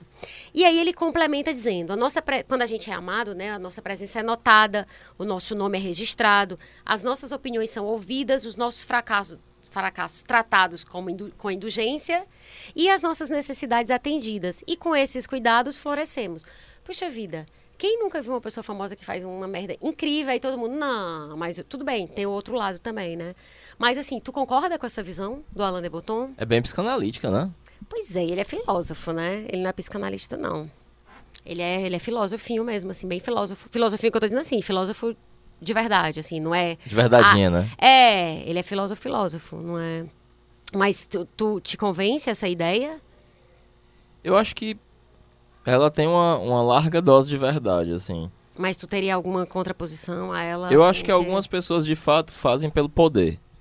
Só pelo poder, poder, poder, poder, poder, só pra É, esmagar os outros, não é eu porque me recordo de uma, de uma entrevista famosa do Toninho Malvadeza. Tu sabe quem é o Toninho Malvadeza? É o ACM? ACM. Não, é exatamente. O Antônio Carlos Magalhães, né? Sim. É, avô do ACM Neto. Uhum. Que uma vez perguntaram pra ele é, por que que ele era político, né? E por algum motivo ele se imputou e disse: Olha, meu filho, não é porque pelo dinheiro, não é pra roubar, é porque eu gosto de poder. Pelo poder, eu tô aqui porque eu gosto de mandar. E algumas pessoas vão fazer pelo poder, pela, pelas, porque desejam poder. Já outros, de fato, vão se enquadrar nesse modelo do, do Botton, né? Hum. De que, de fato, elas querem ser amadas, né? É um, é um grande... Nem que seja amado no sentido de admirado, desejado. Sabe uma coisa que me, me incomoda, essa coisa? Não é Algumas me pessoas são incomoda. seres freudianos, outros são seres adlerianos, né? Não é que me incomode num sentido, assim, me incomoda como reflexão mesmo, assim. Quando Antônio Mar Carlos Magalhães diz que- dizia que queria poder, não era justamente o poder. Aí é que vem a pergunta, é sempre essa a questão. O poder é meio ou é fim nesse caso? Pois é, eu acho que nesse caso é Tu fim. acha que é fim, Ele fim queria mesmo. poder, ele queria ele queria mandar. esmagar as pessoas, É. ele queria poder mandar matar, ele queria poder decidir sobre Tu acha que o Bolsonaro quer ser amado por alguém? Cara, não sei. Ali tem um ímpeto de violência, ali tem um ímpeto de poder. Eu não sei, eu não sei. Eu- isso para mim é uma pergunta que é bastante difícil. Seria muito difícil para eu conseguir responder. Mas eu entendo o seu ponto. E eu acho o seguinte: o mais importante dessa conversa aqui é, é a, a- vamos dizer assim, é botar o dedo na ferida, né? Então, assim, pro, pro Boton, a fama seria, vamos dizer assim, uma espécie de amor no atacado, né? Em vez de você ter que sair conquistando pessoinha por pessoinha, você já conquistava no atacado e não no varejo. Tem E- um filme do. é, Vale, qual é o nome dele? Que inclusive é o nome de um herói da Marvel. Pera, é o.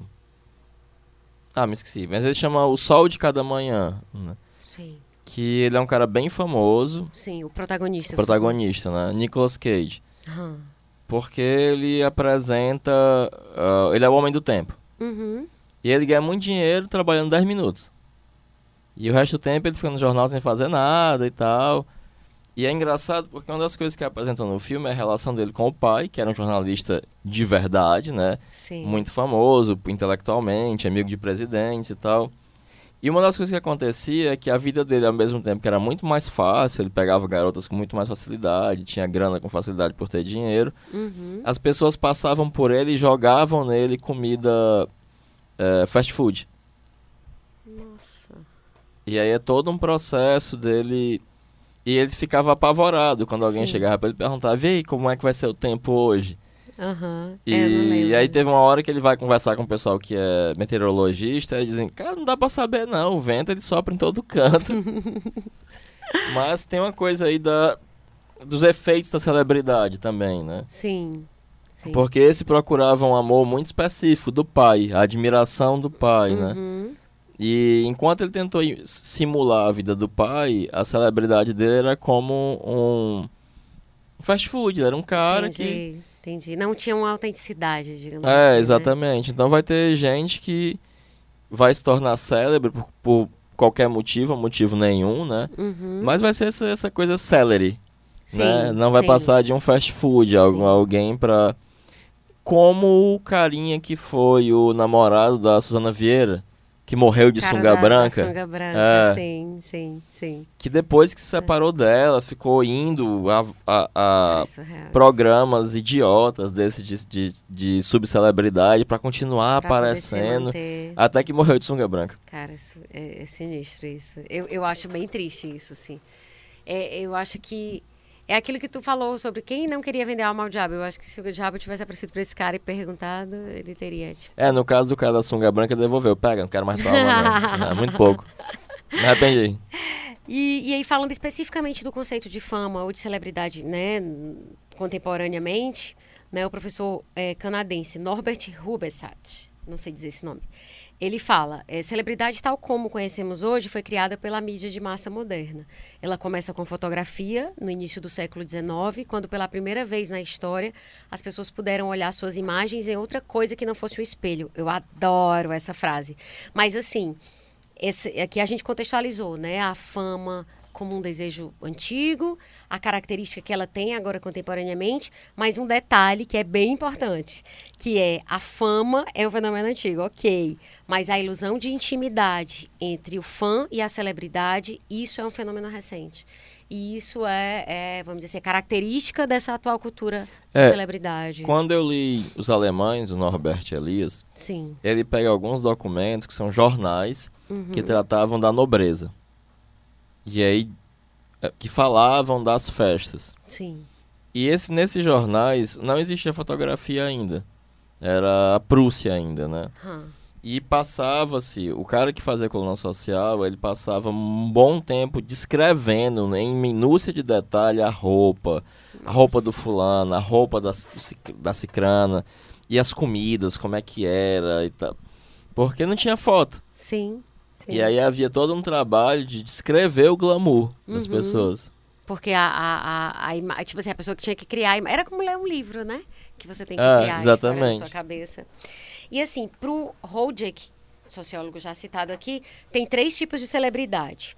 É, eu vou falar, e aí, se tu que tiver quiser fazer alguma pontuação, tem três tipos de cele- celebridade: a conferida, a adquirida e a atribuída. A conferida é aquela ligada à linhagem de sangue, por exemplo, o príncipe William é famoso porque tem pais famosos. A Sasha, né? Ela não foi batalhar por isso, ela muitos deles nem querem. Ah, ela lava os pratos dela em Nova York, cara.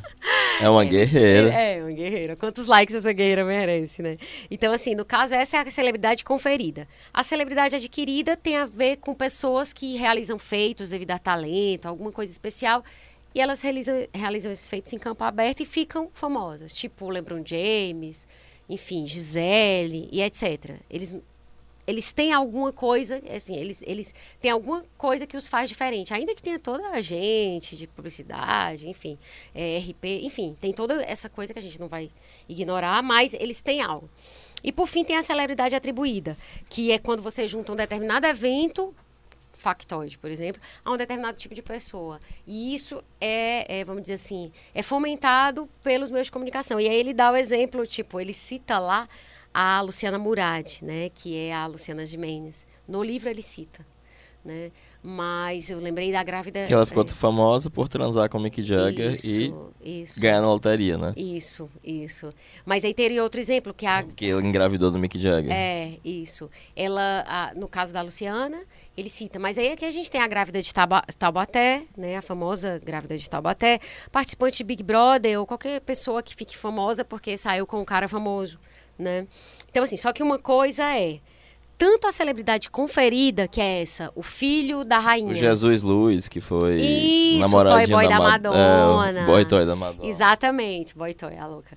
E no caso, só que assim, uma coisa importante é, tanto a celebridade conferida, que é essa de, de linhagem, né? Por exemplo, Príncipe William ou a Sasha, quanto a adquirida, que é essa do Lebron, do Aquiles, etc., elas já existiam antes do dos, dos meios de comunicação de massa. Porém, a atribuída não.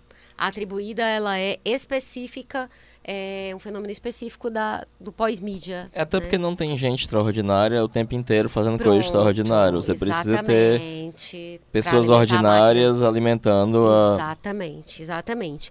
E aí, é, o interessante é que esses três tipos de celebridade, eles, eles começam com algum motivo. Mesmo esse último, que é a atribuída, ele tem alguma coisa. A mulher estava grávida de oito, supostamente.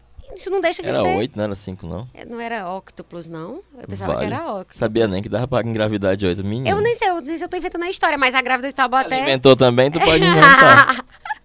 mas o fato é que a fama, ela sempre começa o com bom da determinada- mentira é aumentar, gente. Não é reproduzir.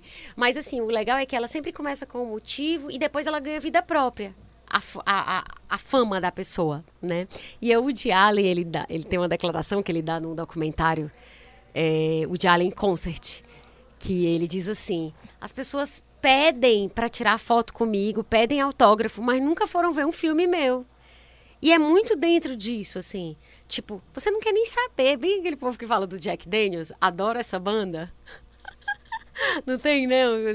Jack Daniels na camisa adora as músicas dessa banda. Mas é muito isso, assim, a fama acaba virando uma coisa própria, né? Uma coisa com uma vida própria, né? E, e aí, cara, é, eu tava aqui pensando, eu doida pra tu fazer com- contraponto e, e problematizações e dizer que não concorda Com o com Woody qualquer coisa que eu esteja falando aqui, pra tu, tu dizer assim, nossa, eu não tinha visto por esse ponto de vista. Mas assim, Heráclito, é, é, no caso, isso a gente está falando da, da celebridade distribuída. É, so- Sim. sobre fala. o Woody Allen, né? Assim, porque Ah, não, im- não importa como existe a celebridade atribuída, não importa o que a pessoa fez ou deixou de fazer. uhum. Importa que ela está aparecendo Ela na tá. mídia, né? É o que é famosa por ser É, famosa, né? Nesse mesmo filme que eu te falei, Sim. né, do Nicolas Cage, Ah, um cara é, encontra com ele numa fila de, de supermercado e tal, e fica pedindo um autógrafo e tal. Ele disse, ah não, cara, agora não, não sei o que, o que é que eu faço demais? Ele disse, cara, você tá na TV, é. mas é você isso. tá na TV. É. E ele não precisa ter. E, e ele se ressente justamente porque ele é célebre, Aham. sem ter feito absolutamente nada. Ele não reconhece um valor Nele mesmo, qual ele assim, deveria é. estar sendo. Mas ele é um cara que tá na TV. E, e pra você ser admirado, basta tá na TV. Sim. Que na verdade as redes sociais elas, elas replicam essa mesma lógica, né? É. Então, assim, claro, o alcance pode ir mudando, mas assim, uma pessoa que é muito famosa, por exemplo, no Instagram, ela reproduz a lógica da TV. Só que hoje você não. não É tem- só que sem o controle dos Sim. tão ferrenhos dos mesmos sim, grupos, Sem né? grade, sem controle, é uma outra forma de Tipo o poder... Whindersson, né? Mas o Whindersson Sim. ele se tornou famoso nessas redes sociais, mas ele é de fato um cara engraçado, né? Sim, super. Não, o Whindersson eu adoro, tipo, amo Soul. É, mas assim, é, a gente falou da celebridade atribuída, e aí eu fiquei pensando muito naquela frase, a famosa frase do Woody Allen, dos 15 minutos de fama, né? Que ele dizia, ele disse nos anos 60 que todo mundo seria famoso por 15 minutos no futuro. O Andy Warhol, não? É, eu falei o quê? Woody Allen. A louca, Andy Warhol, que louca. E aí eu sempre pensava muito nessa frase, Heráclito, só que eu ficava, cara, o que, que ele quis dizer com isso? Assim, de verdade, eu não quero ficar só na reproduçãozinha disso, não. E aí eu fui pesquisar. E aí, claro, a meu ver, ele, ele enxergou né, a coisa do, do, do- do fenômeno dos, dos- dos meios de comunicação de massa e entendeu a lógica da celebridade atribuída, a meu ver. Né, que é o que você falou, não tem gente incrível o tempo todo, não tem Aquiles, Einstein o tempo todo. E aí ele sacou esse poder da. Ah, te contar uma historinha. Sim, fala. Um amigo meu fez um postzinho, Hum, que aí ele fez esse post e saiu. Quando ele voltou, tinha tido 600 mil compartilhamentos. caceta. E ele ficou assim, meio chocado. Com medo. É, porque Já ele... devia ter hater, né? 600 mil. Não, mas ele fez porque ele esbarrou numa menina Sim. e derrubou as coisas dela no chão. Sim. E ele disse, ah, pode deixar que eu, que eu pego aqui, desculpa, desculpa e tal. E quando ele começou a juntar, ele riu. Porque ele lembrou de 10 comédias românticas em que Ah, os caras tá. se encontram. Sim. E a menina se imputou vendo ele rindo e falou, tá rindo do que, babaca? E pegou as coisas dele e saiu. Ele disse, olha, essa coisa de Tipo, comédia... a vida nunca vai ser. É, exatamente. Muito bom, muito bom. Nunca vai ser. E nunca ele vai ficou ser. chocado que ele fez esse postzinho, né? Sim. E sim. quando ele voltou... E tem aquela moça 600 também... Mil, meu Deus. É, não é? Deve ser bem chocante chegar em casa e ter Nossa, 600 mil total, Meu Deus do compartilhamentos. céu. É, Ter falado uma moça. Aquela que, que colocou tipo uma propaganda do filho e que hoje em dia é bem conhecida nas redes sociais. Elika Takimoto, uma coisa assim. Eu não sei. Esse nome não me é estranho, Elisa. Ele, eu já ouvi esse nome, é, Elisa. ela também. Ela é uma pessoa bem de esquerda, assim. Sim, é, eu já ouvi esse Mas nome, ela ficou eu não famosa, ela viralizou Sim. por conta dessa brincadeira com o filho, né? Que Ah, precisava tá. da namorada e tal. É. Ah, eu acho que eu vi alguma coisa, um anúncio. Um anúncio dizendo que o menino é gente boa e tal. É. Então, então, assim, a meu ver, o, o Jalen, ele, ele conseguiu identificar isso, né? Dentro do contexto lá da, da... Nos anos 60 ainda. Só que uma coisa que eu não sabia é que quando ele falou isso, ele estava comentando a série de imagens que ele tinha, de obras, que chamava Death and Disaster, Morte e Desastres. Que era uma série de imagens de, de suicídio, assassinato, batida de carro, uma coisa bem louca. E, foi- e conflito de rua foi nesse sentido que ele falou da, da frase dos 15 minutos de fama. Cadeira elétrica, umas coisas bem bizarras. E assim, o que me chamou a atenção é que quando eu sempre vi essa, essa frase, ah, no futuro todos serão 15 minutos de fama, eu imaginava como uma coisa bonitinha, coloridinha, entende? Todo mundo vai ter um momento feliz para divulgar. Mas não, ele falou num contexto de tragédia. Tu, tu, tu consegue extrair alguma coisa disso, assim? Eu era muito, muito na contramão disso. Eu achava que ele estava falando. É, fora de contexto, dá a impressão mesmo de que. Ah, uma hora todo mundo vai aparecer na TV, né? É, porque ele não sabia do Instagram ainda, né? É, pois é, mas não, Sim. uma hora alguém vai aparecer no noticiário, né? sim, sim, vai sair nas manchetes, Nas né? manchetes, Porque foi morreu, morto, porque foi porque- atropelado. Mas eu porque- acho, eu acho interessante porque me incomodava muito, sabe, não entender nada do contexto dessa frase, assim. A frase tem muito, mas a- o contexto não. E aí, uma coisa que eu. Outra coisa que eu achei interessante nisso foi porque o mesmo cara que cunhou né, essa expressão sobre a fama efêmera, ele também fala uma frase que vai muito, é, é, vamos dizer assim, se encontrar com, com o ideal né, de caras como Biufi, quer dizer, personagens como Biufi, Aquiles e o Gilgamesh, Gilgamesh, que ele falou, a ideia não é viver para sempre, mas criar algo que dure para sempre. Pô, eu acho, eu- tipo assim, pô, esse cara era um efêmero, esse cara não tava nem pra nada, só queria sair, saber de curtir a noite em Nova York. Eu tinha uma imagem completamente diferente, mas é legal essa ele ter, né, essa visão também dessa perenidade. É a interessante porque tem dois personagens do Naruto. Sim. Tu falou agora, eu lembrei. Aham. É, um é o, Ga o Gara, não, perdão. Um é o Sasori. Que ele se considera um artista porque ele faz bonecos de marionete. Certo. Que são, que são armas, né? Uhum. É, e o outro chama Deidara, que ele tem um poder de criar esculturas que explodem. E aí, para o Deidara, a arte é você criar coisas explosivas que acontecem Certo. instante e desaparecem. Certo. Enquanto para o Sasori, a arte é criar algo eterno, a tal ponto que ele Entendi. sacrifica o corpo dele e se transforma em uma marionete. Entendi. Então, o corpo dele se torna eterno. Né? São torna- duas visões bem É, diferentes. bem uma, diferentes. é uma visão clássica da fama versus essa visão É, contemporânea. e o Deidara, no, no Frigir dos Ovos, ele se explode. A obra de arte máxima dele é criar uma mega explosão a partir do próprio corpo dele. Caramba. É o cúmulo da, da, da celebridade querendo 15 minutos E de fama. o, e o Sasori consegue matar as pessoas e transformá-las em bonecos para reaproveitar os poderes delas. E é antiga essa história? Ela é uma história antiga ou é uma história É, do Naruto, recente? né?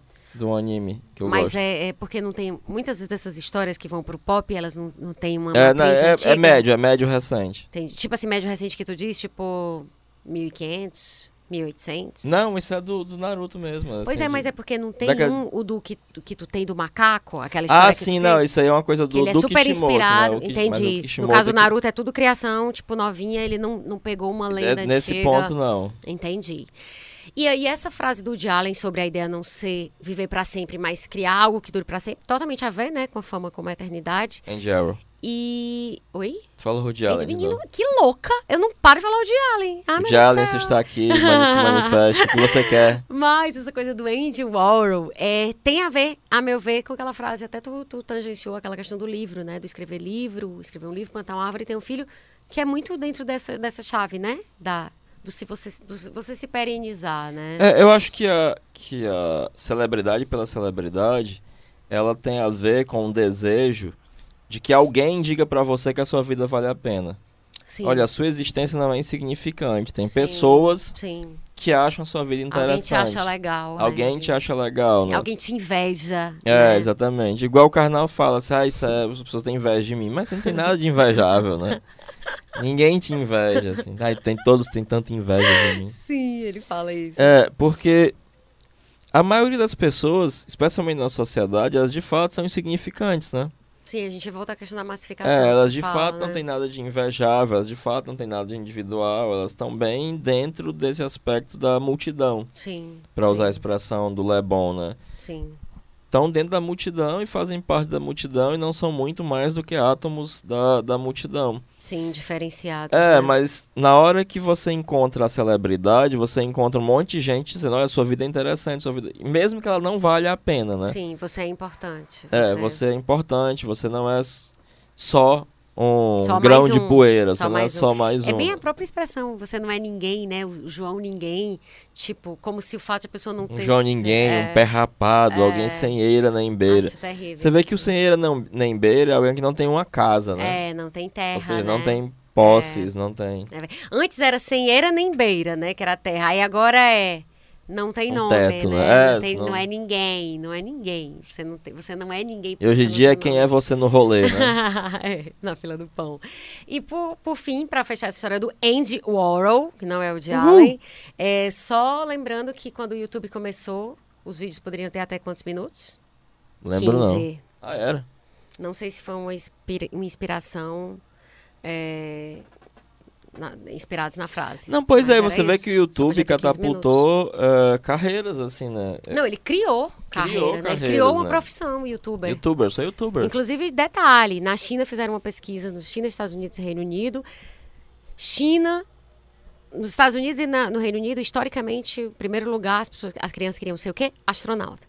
Nessa pesquisa que a Lego fez, com 3 mil crianças entre 8 e 12 anos, a maioria das crianças dos Estados Unidos e do Reino Unido querem ser o quê? Youtuber. E é mais fácil ser youtuber do que ser astronauta, e né? na China querem ser astronauta. Mas aí uma coisa que a gente precisa ressaltar. YouTube é proibido na China ainda hoje. Então é óbvio que as crianças É, chinesas. então a profissão de tipo- astronauta deve ser contra É, os... tipo, eu, eu acho assim, a gente tem que se admirar dos números em relação a- aos dados históricos dos É, Estados você vê, Unidos. por mas, exemplo, o Felipe Neto, né? Que o povo adora bater no Felipe Neto. Mas eu acho o Felipe Neto Não, massa. o Felipe Neto, eu acho que ele, pô, eu acho que ele é, é, amadureceu muito, assim. Ele não é mais o menino que, que fazia vídeos em 2010. Não, não, e outra coisa. Amadureceu. Poucas pessoas entendem de internet como aquele cara Sim, entende. entende muito e outra, ele tá, ele tá assumindo posicionamentos políticos que muita gente não tá. Ah, sim, demais. Então, assim, talvez eu esteja concordando e admirando porque ele concorda comigo, né? Mas, assim, ele, ele tipo assim, não, dá pra às você vezes eu comparar a assisto, pessoa de não, 2019... às vezes eu assisto os vídeos dele porque são engraçados, né? Mesmo os mais bobos. É bom ver coisas bobas, né? E nem todo mundo consegue ser bobo e engraçado. Mas a Uhum. Sim. mulher só consegue ser bobo consegue mesmo, ser né? bobo, É verdade. é E verdade. porque, como eu também. A gente, né, trabalha com internet, com comunicação, Sim, ele é sim. um. Ele é um. Sabe disso? Às vezes eu vejo os vídeos dele só pra pegar umas dicas, assim. Não, mas é. Ele é Não, muito se generoso até com esse conhecimento dele. É, não, ele se garante. E aí, Heráclito, eu queria que a gente falasse aqui duas coisas importantes para a gente fechar, antes da gente entrar na nossa nova sessão. Uma é a questão da associação entre deuses e celebridades, né? Porque é, para o Rode aqui, o fenômeno da celebridade moderna, ele é resultado das sociedades democráticas, Secularizadas, né? é, da, do- ou seja, fim das monarquias, né? Do, do, da noção de, dizer, da queda da religião institucionalizada, né? É, você vê que lá onde há monarquias, Hum. é, a nobreza atrai um interesse enorme, né? Você vê na Exatamente. Inglaterra, o- É, com a- os tabloides, há né? toda uma imprensa marrom É. pra falar dos nobres. A Diana que o diga, né? Pra... É, pois é. Então, assim, para ele, essa, essa celebridade, essa, essa, essa noção pública contemporânea, ela é reflexo disso. As sociedades democráticas, o declínio da religião organizada e a transformação do cotidiano, cotidiano em mercadoria, né? Que é um reflexo direto do capitalismo que não fica limitada só às transações econômicas. E aí, é, se a gente pensar nas correlações entre celebridades e deuses, elas são muitas, né? Porque as pessoas choram quando vê as celebridades favoritas, como quem chora num, num culto religioso. Né? As pessoas fazem sacrifícios, tipo, ficam em filas de dias, com chuva, com sol, para poder ver, ver artistas, fazem cartas, fazem. Na época que tinha cartas, né? Fazem coisas que Eu acho que demonstram até hoje tem.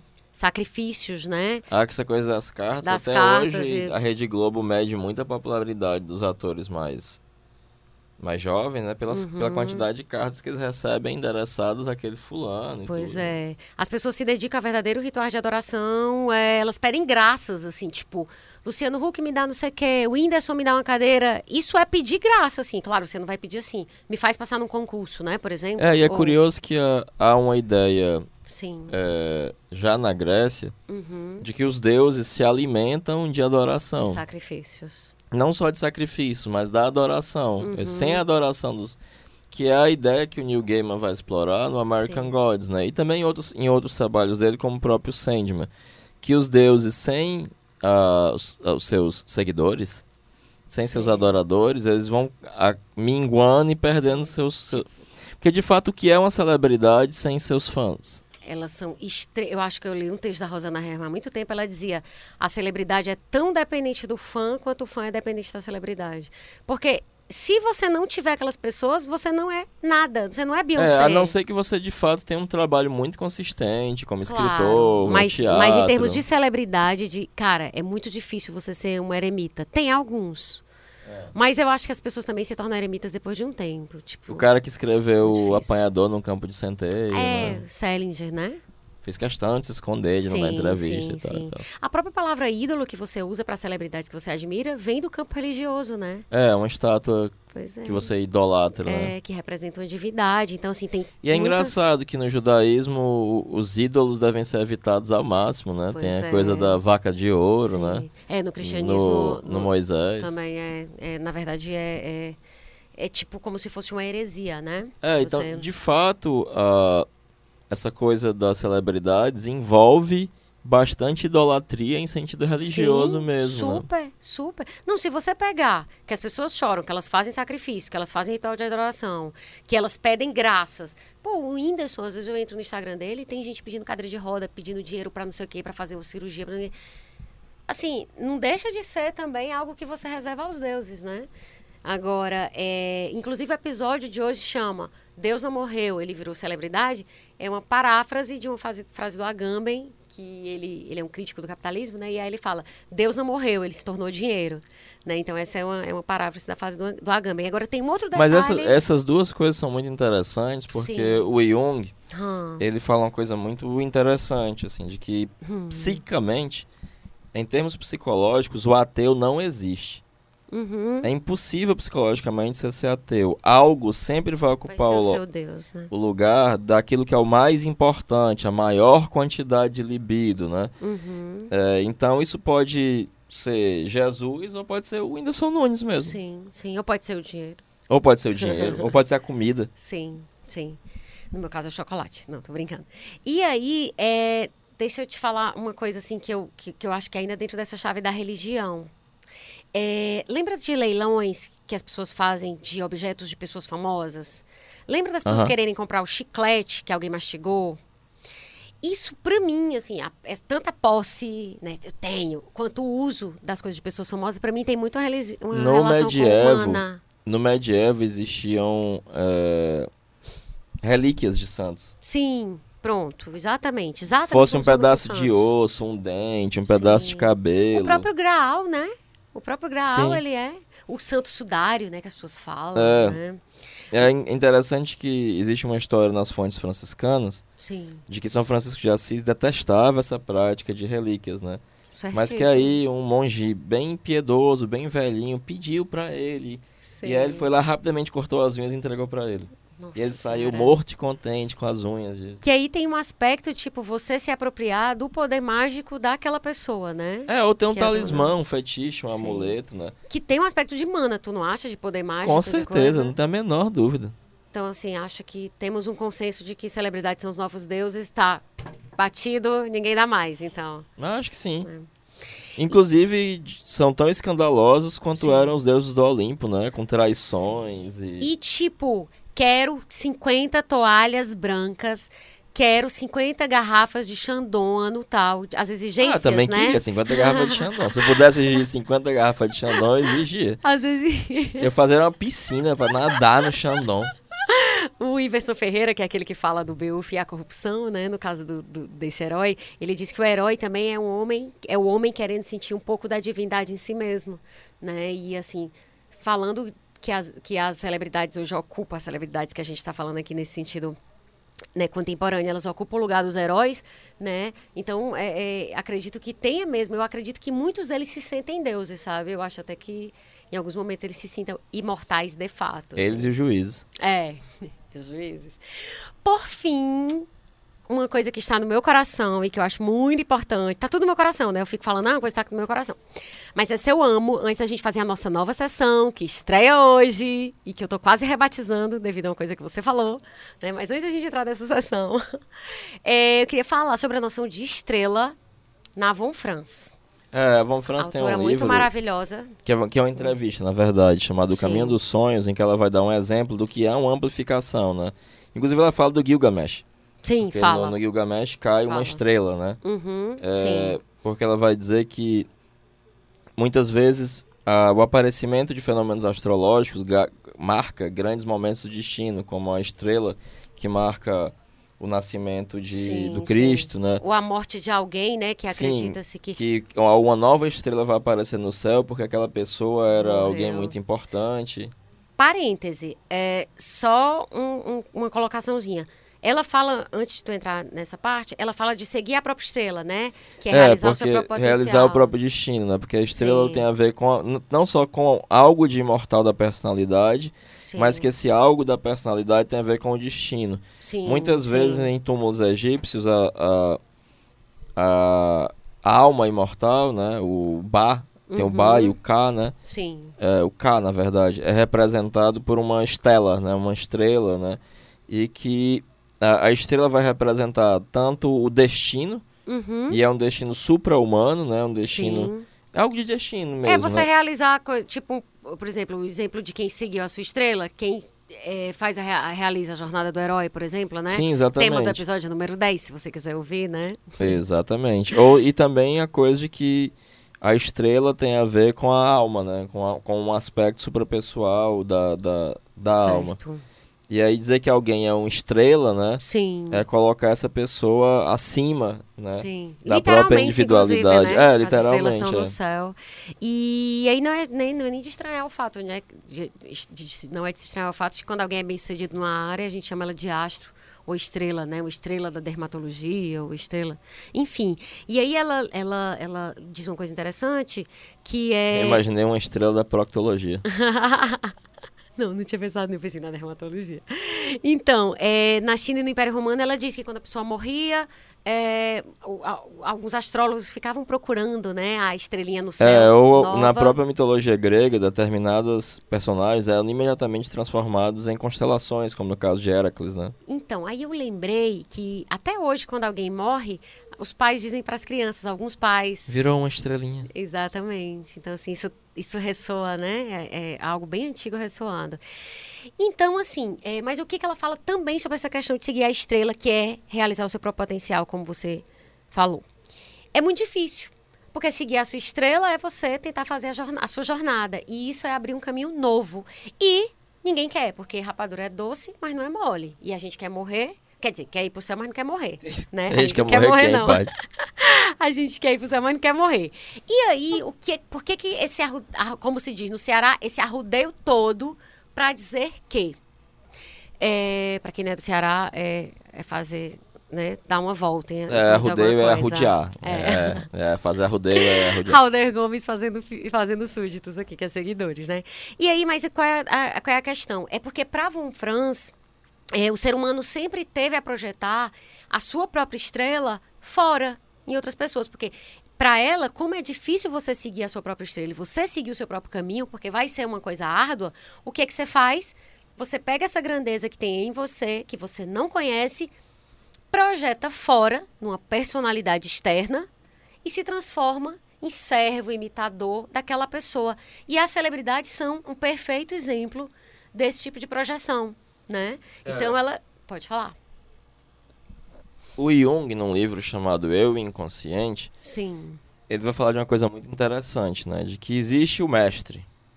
Mas a sombra do mestre, em uma eterna infância, vai haver o discípulo. Sim. E esse discípulo, ele vive no ótio indignitatis, né? No ócio da indignidade. Uhum. Porque grande, digno e poderoso é o mestre. Mas ele sem grande esforço, ele comunga da grandeza do mestre, apesar de, da pusilanimidade. E ao mesmo tempo, ao ficar à sombra do mestre, ele não, ele não precisa nunca sair dessa eterna infância, nem tampouco fazer nada ou despender Sim. qualquer esforço, né? Sim, sim. Devido a esse ótimo indignidade, esse ócio da indignidade, né? Não precisa fazer nada. É como se fosse Ele já é o uma- discípulo, né? Ele já se contenta com o papel de discípulo, né? Exato. Ele já se identifica com isso.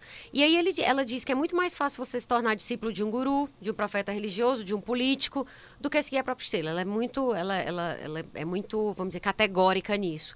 E aí ela explica que as pessoas com qualidades extraordinárias, uma grande Elas inteligência, tendem a, a captar essa projeção, projeção. atrair essa projeção da, da estrela dos outros. né? Isso, aí assim, se você é muito bonito, ou muito inteligente, ou muito alguma coisa, as pessoas tendem a, a, a- vamos dizer, dedicar essa devoção a você. E aí eu fiquei pensando no caso do, do atual presidente brasileiro, é um caso que sai disso, né? É, não, aí no caso, no curva, caso assim, dele estaria mais para a explicação do Lebon, né, que o da Jung projeção da sombra. Não, que o Jung reatualiza também no Sim. eu inconsciente, que ele vai dizer que em uma multidão vai haver sempre o desejo de prestigiar. Ah, sim, psicologia das massas. é, que tá exatamente. Certo. Vai haver sempre o desejo de prestigiar.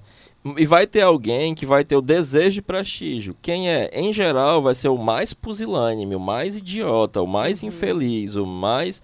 Porque alguém que seja muito bonito, muito rico, não- nem gosta de adulação. Pode perceber Uhum. que uma pessoa que já, já é muito rica, que já é muito bem sucedida, detesta aduladores, detesta Uhum. bajuladores. Quem quer bajulador é justamente o fracassado, carente, o infeliz, né? Figura né? carente. E aí, esse desejo de prestígio, pelo desejo de prestigiar, se junta e justamente o mais pusilânime é colocado na posição de líder e mitificado, né? Entendi. Ok. E aí ele dá, ela dá exemplos de líderes, né, que receberam essa projeção da estrela. Ela dá o exemplo do Hitler, né, como exemplo de uma estrela nefasta, né, que atraiu muita gente, e Cristo, que é uma estrela, nas palavras dela, bem fazeja, que também atraiu muita gente. Ou seja, você pode ter sinais diferentes, mas para o mesmo fenômeno, né? Sim, tanto visto como positivo como negativo. E aí, é, ela fala que a gente, ou seja, quando você tem um guru, quando você tem uma transferência muito forte em relação ao seu psicoterapeuta também, tem gente que não consegue tomar uma decisão na vida.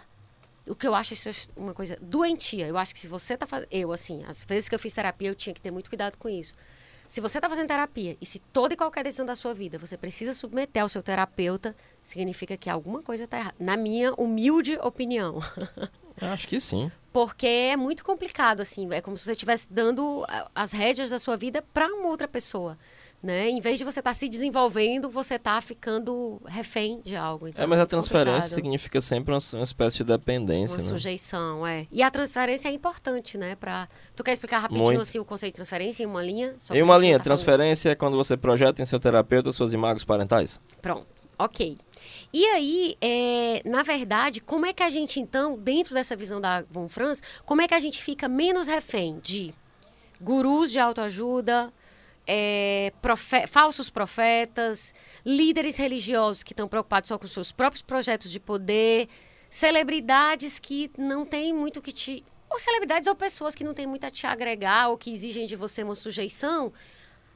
Ou seja, pe- pela a minha leitura dela, pela minha leitura dela, eu entendi que quando você tenta reconhecer o que é que é é a grandeza em você, né? O que é que você tem dentro de você e se conscientizar disso, você fica menos refém. É, o Jung, ele fala que sempre que você encontra Sim. algo que lhe fascine, você encontrou um pedaço da sua alma.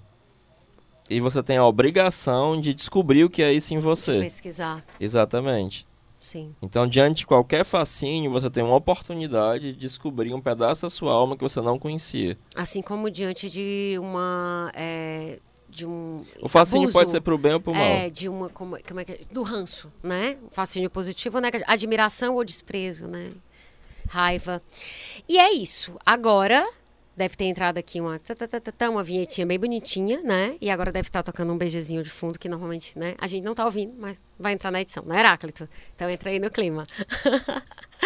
É uma sessão que. Quer dizer, não é sessão, não, esquece tudo isso que eu falei. Não é não, ainda vai entrar, não. É a dica de livro. Pera, volta, mas não precisa cortar isso aqui, não. Vai deixar no final de livro. A dica de livro é porque é porque ela fechou o assunto, entendeu? Aí depois não queria voltar. Ah, tá.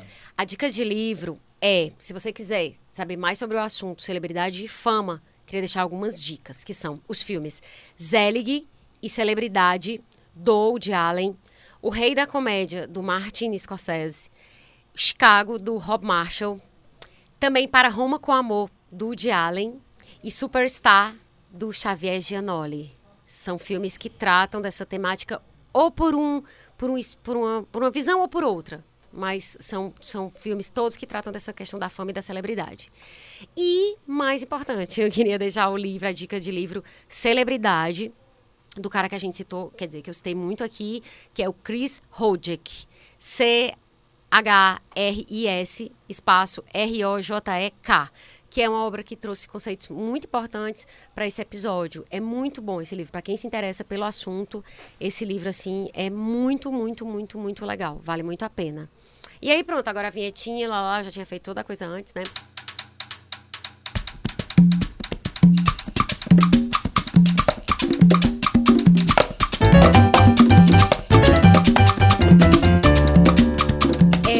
Começando essa nova sessão que chama, que eu, eu queria chamar de direct message, porque a maioria das coisas chegam pra gente por DM, né? Dificilmente tu te mandar e-mail ou não sei o quê. O Spotify, e aqui fica a reclamação. O Spotify não deixa você dar nem coraçãozinho, nem deixar comentário. É, Spotify. Nos podcasts, então as pessoas acabam mandando é, DM pra gente no Instagram. E esse, essa nova sessão que vocês devem ter ouvido aí. Arroba assim, underline caminha, eu finalmente decorei. Decorou não, não ensina errado não, pelo amor de Deus. Eu ensinei errado. Peraí, assim, ah, tô, tô, tá certo. Arroba assim, tá certo. Eu é, decorei mesmo. Tá certo. E aí, é, nessa sessão nova, que é direct message, ou que agora eu não sei se tu tá falando, se tu falou uma sugestão, né, era 15 minutos de fama, Talvez. A gente vai ver se a gente vai mudar o nome. A gente já tem a vinheta, vamos ver se vai, vai fazer o nome. Mas a questão é. Tem a vinheta, tá tudo feito. Vai ser um espaço pra gente fazer errata e participação dos leitores. Sugestões, críticas bacanas, dúvidas, etc. Críticas bacanas, porque haters a gente não, né, a gente não vai responder. Mas é bom ter haters também. e aí, primeiro, eu queria começar com duas erratas a respeito do episódio 11, que falou de monogamia e possibilidades do desejo.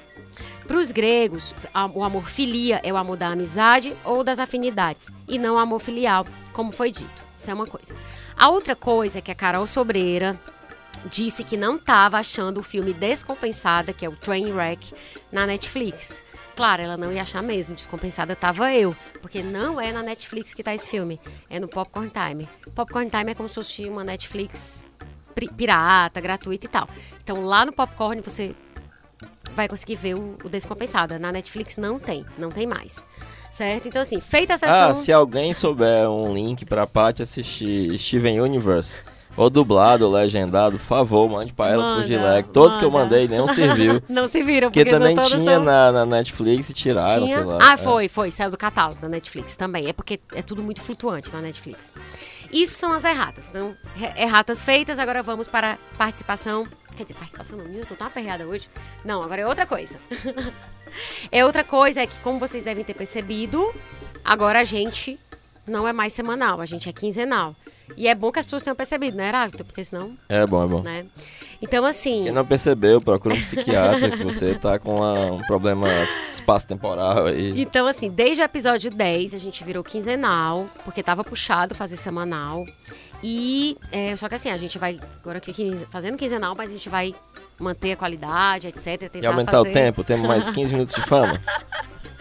e aí, é, eu queria então registrar isso oficialmente, né? Que agora a gente é quinzenal. E por fim, registrando as participações maravilhosas das pessoas incríveis que interagem com a gente. Eu conheci um dos nossos dos. Em Recife, em Recife o Arthur. Que, eu queria que tu falasse, foi, que tu fez dois eventos em Recife. Ele até me filmou no, na página dele pra aparecer lá na. Diz aí dois dias que tu, que tu foi. Que, é, eu sexta... fiz o lançamento do meu livro, fiz uma palestra, né? Na sexta-feira. Na sexta-feira, dia 26, que também foi do, do aniversário do Jung. Certo. E o lançamento da clínica, a abertura oficial da clínica do meu aluno, chamado Álvaro, né? Uhum. E o nome da uhum. clínica é Espaço Sincronicidade. Sim. E no outro dia, no dia 27, eu passei o dia dando uma aula. Né, sobre o método dialético, né, sobre o método clínico do, do E aí Jung. lá tu conheceu o Arthur Barreto. Exatamente. Porra, super gente boa. A ex-esposa dele mandou pra mim um presente super ótimo, que é um peãozinho que a gente usa no Chanuká. Adorei. Não, ele é ótimo. Ele falou comigo no Instagram e, tipo, ah, super. Sempre muito comigo. gente boa. Eu não conhecia ele, ele é, ele é um fofo. Na verdade, todas as pessoas que chegam pra gente, mandando mensagem, etc. E eu, inclusive, tô dizendo que são pessoas fofas, não é pra sendo, sendo bajuladora, porque de fato as pessoas estão sendo muito legais, né? Então, assim, é, é, pra mim, assim, mínimo é, é retribuir. E aí eu vou citar. é, Ah, um dos alunos que assistiu os dois dias, o Sim. Amon também. Ah, o Amon, acho que ele me adicionou no Instagram, eu não aceitei, porque eu pensava que podia ser uma pessoa doida. Eu não aceito pessoas no Instagram que eu não conheço, entende? Eu, eu tendo a não aceitar. Não, mas como é que não aceita? Porque as pessoas só me seguem. Eu vejo lá que é elas não porque meu Instagram é fechado. O meu, Pati Rabelo. Ah, quer dizer que. O teu pra- é aberto. Ah. É porque o teu é aberto, não Aí tem tu tem que aceitar, É. mas tu não adiciona a pessoa, não segue a pessoa de volta, tu aceita. É, às vezes eu sigo e às vezes não, mas o teu, como ele não tem cadeadinho, todas as pessoas podem seguir o tanto que quiserem. Ah. E o meu não, o meu é, vem uma solicitaçãozinha, tipo do, do Facebook. Ai, né? gente, tu, tu vai ficar famosa, tem que tirar isso aí. Não, mas é que eu não gosto muito de Instagram, assim. é, eu não sei, porque, sei lá, posto selfie, acho uma coisa tão retardada postar selfie, aí eu posto. E aí eu não sei. Mas antes meu Instagram era aberto. Eu fechei depois. Eu fechei depois. Eu meio que sou de fases com o Instagram, sabe? Mas atualmente tá no cadeadinho. Depois, se eu mudar a vibe, aí eu mudo. Mas enfim, queria registrar então o Dilson Gonçalves, que é de Salvador, que conta que maratonou o podcast. O Marcos Filho, que além de ter maratonado, fez uma coisa pra matar a gente de inveja. Ele tá morando em Berlim, ele é daqui de Fortaleza, tá morando em Berlim, tava de bobeira, foi fazer o quê? Foi em Zurique. E aí ele foi fazer o quê em Zurique? Visitou o Instituto Jung e a casa do Jung.